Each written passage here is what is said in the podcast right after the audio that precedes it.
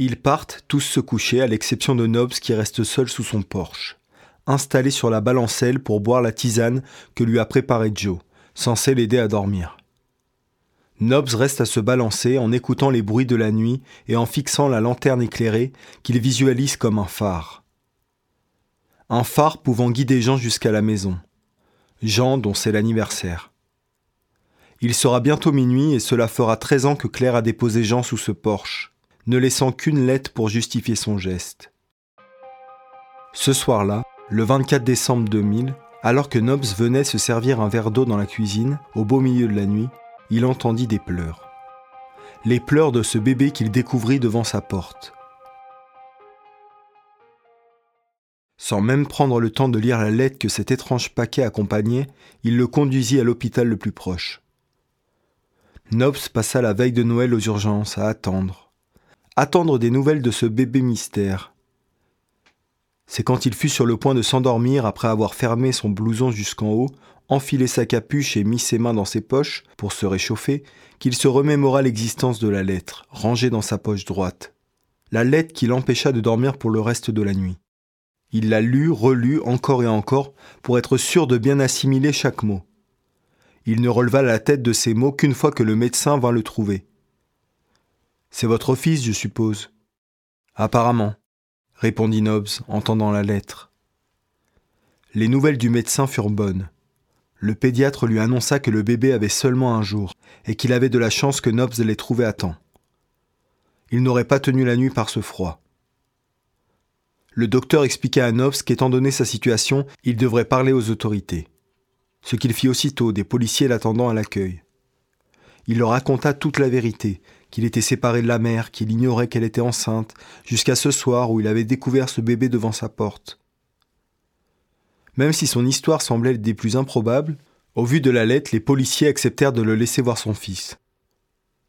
Ils le prévinrent tout de même qu'ils allaient enquêter sur cette affaire et qu'ils tenteraient de retrouver la mère vint le moment où Nobbs rencontra non plus un bébé inconnu mais son fils. Le moment qui allait changer sa vie, le changer lui. Jean, murmura-t-il, alors qu'une infirmière lui déposait l'enfant dans ses bras. Des bras tremblants qui furent apaisés au contact de son bébé. L'anniversaire de l'enterrement de Sacha correspond à l'anniversaire de la naissance de Jean. Cette journée ne sera plus jamais la même. Quelle journée Normal qu'il en ait oublié l'anniversaire de son fils. Normal, pas pour Nobs, qui, rongé par la culpabilité, rentre à l'intérieur, monte sur la table de la cuisine, ouvre le meuble où les verres sont rangés et se met à les fracasser un par un contre le sol. Le bruit des éclats de verre effraie Petit Jean. Le chaton se faufile à l'abri sous le canapé. Nobs descend de la petite table et s'accroupit à la recherche du chaton. Quand Benny, réveillée par le bruit, arrive dans la cuisine, elle découvre Nobs à genoux, au milieu des bouts de verre, appelant désespérément son chaton. Qu'est-ce que tu fabriques? Nobs sursaute. Il attrape son pied ayant marché sur un morceau de verre. Avant qu'il ne tombe et ne se blesse davantage, Benny l'accompagne jusqu'à l'un des fauteuils du salon. Elle lui demande où il range sa trousse de secours et part la chercher. Elle désinfecte sa plaie au pied qu'elle recouvre d'un pansement. Elle peut alors enfin réitérer sa question. À quoi tu joues? J'essaye de rattraper petit Jean, je lui ai fait peur. Le voilà, ton chat, dit-elle en lui posant sur les genoux. Je voulais parler des verres brisés. J'ai oublié l'anniversaire de Jean. C'était aujourd'hui, figure-toi. On était à un enterrement, donc tu avais d'autres choses à penser. Je ne pense pas que ton fils t'en tienne rigueur. Tu crois? Tu lui demanderas quand on l'aura retrouvé. Tu as fait un grand pas en avant aujourd'hui. Un grand pas? Je n'ai pas l'impression de beaucoup avancer. Tu t'es rappelé quelque chose, et ça ne va aller qu'en s'améliorant, j'en suis sûr. En plus, tu as aidé cette fille, l'amie de Jean. Ton fils serait fier de toi. Joe a tout fait. Mais si tu n'y étais pas allé, si tu n'avais pas réussi à te rappeler, cette gamine n'aurait pas été sauvée. Concentre-toi là-dessus, ça t'aidera à dormir toujours plus que ces tisanes de grand-mère. Tu as vu ton heure? Il doit être couché comme les autres. J'ai remarqué tout à l'heure qu'il avait ramené le dîner. Avec ce qui s'est passé, on n'a même pas pris le temps de manger. Allez, viens, on va se coucher. Ne te préoccupe pas de Tonnerre. Mathis lui posera toutes ces questions et tout sera certainement plus clair. Mais je pense que ça peut attendre demain, non? Tu es fatigué, toi? Oui, j'avoue. Monte, je te rejoins. Tu ne fais pas de bêtises. Promis, je veux juste nettoyer un peu. Nobs retourne donc dans la cuisine, sert un peu de lait à son chat, ramasse les morceaux de verre, et avant de rejoindre le lit de son fils, dans lequel il compte dormir, il s'arrête devant le frigo, l'ouvre et voit qu'en effet Tonor est rentré des courses et a ramené à manger. Une chose l'étonne cependant. Pourquoi Tonor n'a-t-il pas pris le temps de venir lui parler après ce qui vient de se passer? Après tout, Nobs vient de recouvrir une partie de sa mémoire, ce que semblait vouloir Tonner. Une fois les escaliers montés, Nobs ne se rend pas directement dans la chambre de son fils. N'ayant pas connaissance de la répartition des quatre chambres que possède sa maison, Nobs regarde à l'intérieur de chacune d'entre elles. Parmi elles, deux chambres d'amis où se sont installés d'un côté les filles, de l'autre les garçons du groupe. Par élimination, Tonner doit donc se trouver dans la chambre de Nobs. Quand il y entre, Nobs chuchote pour voir si Tonner est là. Il ne reçoit pas de réponse et allume la lumière qui révèle une pièce vide. Nobs sort alors en vitesse, remonte entièrement le couloir à toute allure et s'arrête net devant la porte entr'ouverte de la chambre de son fils. Il entend des sanglots. Contrairement à la sienne, cette chambre est occupée. Par l'entrebâillure de la porte, il voit une silhouette assise sur le lit éclairé uniquement par la lune et par les étoiles phosphorescentes collées au plafond. Il préfère n'y voir qu'une silhouette quelconque plutôt que la personne qu'il est parvenu à identifier. Il ne peut s'agir de cet individu. Ce n'est pas envisageable pour Nobs, qui se décide alors à pousser la porte. Quand ses deux yeux clairs se lèvent vers lui, tous ses doutes se dissipent. Tonner est là, sur le lit de son fils, tenant tout contre lui le coussin imprégné de l'odeur de Jean chose que Nobs a faite quelques heures auparavant, ce qui rend cette situation d'autant plus intrigante. Tonner se lève aussitôt et avant même que Nobs n'ait le temps de poser sa première question, il l'attrape pour le pousser sur le lit et ainsi parvenir à quitter la chambre. Tonner ne sort non pas par la porte mais bel et bien par la fenêtre grande ouverte. Alors que Nobs rejoint l'ouverture par laquelle est passé Tonner, ce dernier pose déjà son premier pied à terre. Nobs n'envisage même pas de descendre par la fenêtre et dévale les marches d'escalier pour rejoindre l'entrée. Une fois dehors, Nobs tourne sur lui-même sans même un son, sans même essayer d'hurler le nom de Tonneur. Toujours sous le choc, le souffle coupé, dans l'incapacité de décrire ce qui vient de se passer. Un mot lui vient cependant en tête. Trahison. Nobs reste dehors cette nuit-là. Il s'installe au bord du lac et attend que les premiers rayons du soleil se frayent un chemin entre les branches des arbres pour venir toucher l'eau de leur lumière. Un spectacle qui parvient à l'apaiser et lui permet de retourner chez lui pour raconter aux autres les derniers événements. Tu as fait du bruit quand t'es monté te coucher cette nuit, lui reproche Joe. C'est la première levée et elle prépare le petit déjeuner. Désolé. Oh, et puis non, je m'excuse pas se corrige Nobs. Fais comme tu le sens, répond Joe, n'ayant pas la force de se disputer ce matin. Je veux dire par là que je vais tout te raconter. Ce n'est pas moi qui devrais m'excuser, c'est Tonner qui a fait tout ce bruit quand il s'est enfui. Enfui? répète Joe, soudainement réveillé par cette information. Je l'ai trouvé à pleurer sur le lit de mon fils. Et alors, il compatissait sûrement à ton malheur? Ça aurait pu être innocent s'il n'était pas parti. S'il s'est enfui, c'est qu'il avait quelque chose à se reprocher. Je te jure, je l'ai pas reconnu. J'avais l'impression d'avoir quelqu'un d'autre en face de moi. C'est flippant ton histoire. Pourquoi tu ne nous as pas appelés? Je sais pas, après qu'il se soit volatilisé, j'étais un peu chamboulé. J'ai eu besoin d'y repenser avant de venir vous parler. T'as pas dû beaucoup dormir alors Dis plutôt pas du tout et je n'arriverai pas à dormir tant que j'aurai toutes ces questions sans réponse qui bourdonnent dans ma tête. Quoique, ajoute Nobs tant il est fatigué. Tu sais quoi, va t'allonger un moment sur le canapé. Moi j'appelle mon collègue qui m'a aidé pour les recherches concernant Claire. Je vais lui demander de faire pareil pour Hector. Après, je t'emprunterai ton bureau si tu veux bien, car je veux visionner la vidéo que m'avait faite Sacha pour mon mariage. J'ai pas eu le temps de la voir avec tout ce qui s'est passé. Tu me rejoindras une fois que tu seras reposé. Ça te changera peut-être les idées. D'accord. Juste demande à ton contact de faire vite. Finit Nobs avant de bailler et d'aller s'allonger sur le canapé. Nobs est réveillé peu de temps après, quand les autres rejoignent la cuisine pour prendre le petit déjeuner. Il se lève, décidé à leur raconter ce qui s'est passé la veille au soir avec Toner. Mais, alors qu'il s'approche d'eux, Mathis et Benny l'interrompent d'une même voix. On est au courant. Quelques mots qui coupent court à la conversation. Arthur ajoute cependant. Tout à l'heure, on retrouve Bérénice sur Paris. Elle saura peut-être nous expliquer cet étrange comportement. Si tu veux parler après le petit-déj, Nobs, n'hésite pas lui dit Benny, soutenu par les autres membres du groupe qui proposent d'être là pour l'écouter, avec plus ou moins d'enthousiasme. Après cela, Nos préfère rejoindre Joe dans le bureau, ayant le sentiment de commencer à être un poids pour les membres du groupe.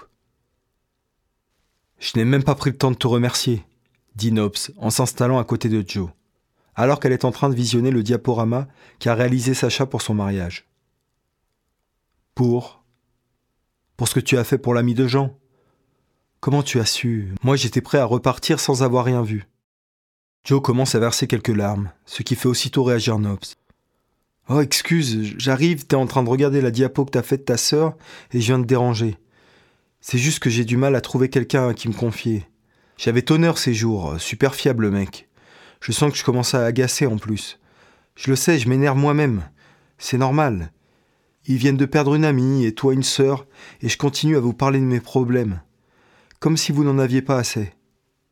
Tu ne m'énerves pas. Et figure-toi que je n'ai pas encore pleuré en regardant toutes ces photos, tous ces souvenirs. Au contraire, j'ai même ri en me rappelant ces bons moments. Et quel bien ça m'a fait de rire. J'avais peur de culpabiliser si je recommençais à sourire trop tôt. Mais je sais que c'est ce qu'elle voudrait. Et c'est ce que je veux aussi. Alors pourquoi ces larmes? Je me sens seul aussi, Nobs. Comme après. Après quoi? Comment j'ai su pour la gamine? Ses yeux, son regard. C'est le même que j'ai vu dans le reflet du miroir quand ça m'est arrivé. Car oui, il m'est arrivé la même chose. Non, se contente de dire Nobs, ne sachant quoi répondre. Tu veux dire ton père? demande-t-il finalement complètement déboussolé. Non, non, non, Dieu merci, il est loin d'être parfait, mais quand même. Ça s'est passé à une soirée, avoue-t-elle. J'ai la chance de ne pas vraiment m'en rappeler. Si c'en est une. Je ne me rappelle que de ce sentiment au réveil. Cette douleur, cette honte. Je n'en ai jamais parlé avant. Chuchote Joe. Tu vas me demander pourquoi je n'en ai pas parlé. Ce n'est pas que je ne voulais pas me confier, c'est que je n'avais pas les bons mots pour le dire. J'aurais aimé les trouver, mais le silence me semblait ne pas être une si mauvaise idée au final. Cela me semblait même être la meilleure des solutions. Une meilleure solution que de dire les choses avec les mauvais mots, et ainsi choquer mes proches, les blesser. Même Boris n'est pas au courant? demande Nobs, se doutant de la réponse, étant donné les propos que le fiancé avait tenus le matin précédant le mariage avorté. Il le sait, mais je ne lui ai jamais dit. Il l'a compris, il a été présent à ce moment difficile de ma vie. Ça a d'abord été un ami, mais je savais qu'il m'aimait d'une autre manière. Il a su être patient, et je lui ai donné sa chance. Après tout, c'est lui qui m'a redonné confiance envers les hommes. Je peux dire qu'il m'a sauvé. Boris est parfait, attentionné, compréhensif et tout ce qui s'ensuit. J'avais l'homme idéal, vraiment. Rien à lui reprocher. Si ce n'est peut-être d'être trop parfait, d'être trop bien pour moi. Je sais que je le reverrai, je n'y échapperai pas mais je lui ai demandé du temps. Je l'aime, mais je ne sais pas si c'est suffisant. J'ai du mal à voir où est le problème, où est-ce que ça cloche. J'espère que le temps m'aidera à répondre à ces interrogations. C'est incroyable qu'on arrive à parler de choses comme ça et qu'on ne parvienne pas à discuter de ce qui s'est passé entre nous. Ça viendra, Nobs. Il s'est passé beaucoup de choses, tu sais.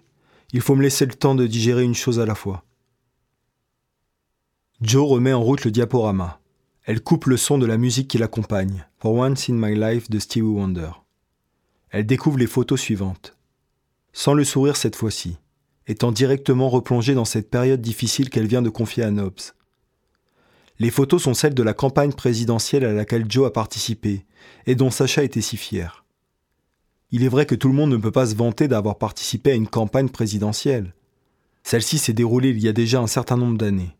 Le candidat qui se présentait à l'époque et auquel Joe a apporté son soutien en tant que jeune journaliste se prénommait Roman Seffran.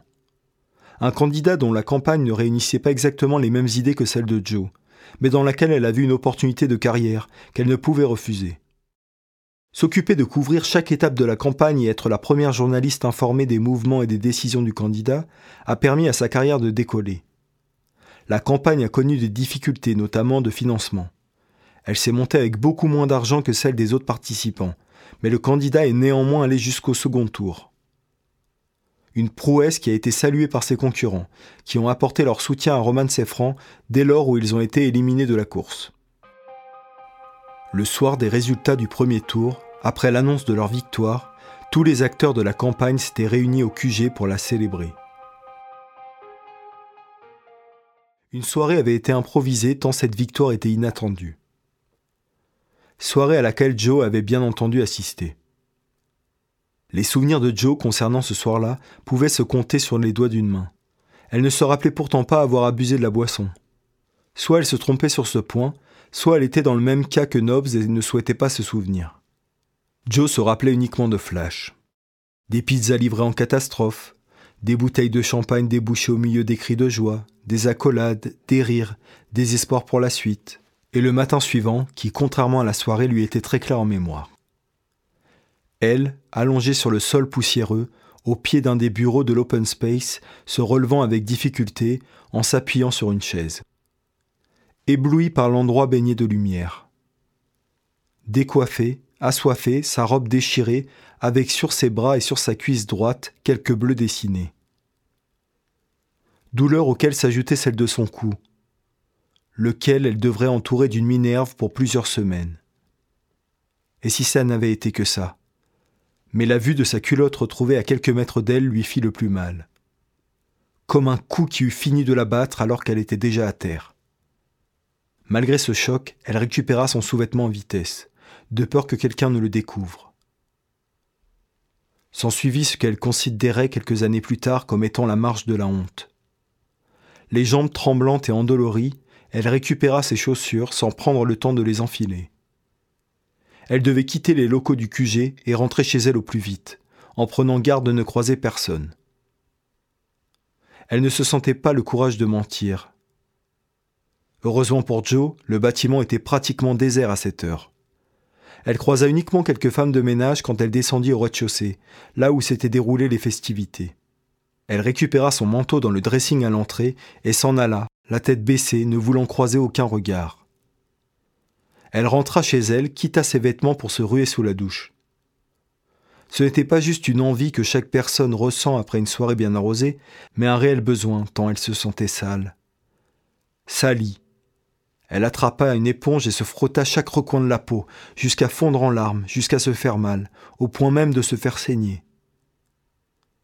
Elle ressentait un sentiment de dégoût immense qui la conduisit jusqu'aux toilettes pour vomir. Elle ne songea à l'identité de son agresseur qu'en fin de journée.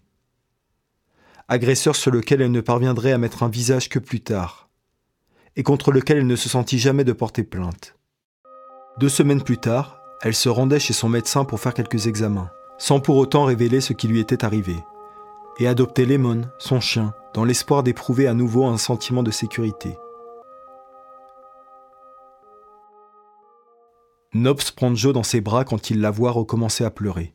Elle pose sa tête sur son épaule et Nobs est content de ce changement. Pas le fait que Joe pleure à sa place, mais qu'il soit celui qui la console. Il souhaite montrer qu'il peut être également la personne vers qui on peut se tourner pour se confier. Joe l'a compris, ce qu'apprécie Nobs, mais qui ne l'aide pas à faire taire ses sentiments grandissants. Après une longue étreinte, Nobs décide de quitter le bureau pour laisser Joe finir de regarder le diaporama seul mais alors qu'il est sur le point de quitter la pièce, elle attrape la souris de l'ordinateur, met le diaporama sur pause et demande à Nobs de venir voir la photo sur laquelle elle s'est arrêtée. Regarde ça Je n'arrive pas à y croire. Qu'est-ce que Tonor fait sur cette photo? demande Nobs en échangeant un regard interloqué avec Joe. Sur la photographie, qu'on aurait pu comparer à une photo de classe, où tous les participants à la campagne étaient en train de poser, Nobs et Joe viennent de reconnaître Toner.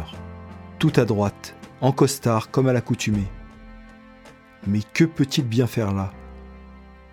Encore une question qui s'ajoute à la longue liste à laquelle il n'échappera pas de répondre dès lors que Nobs recroisera sa route.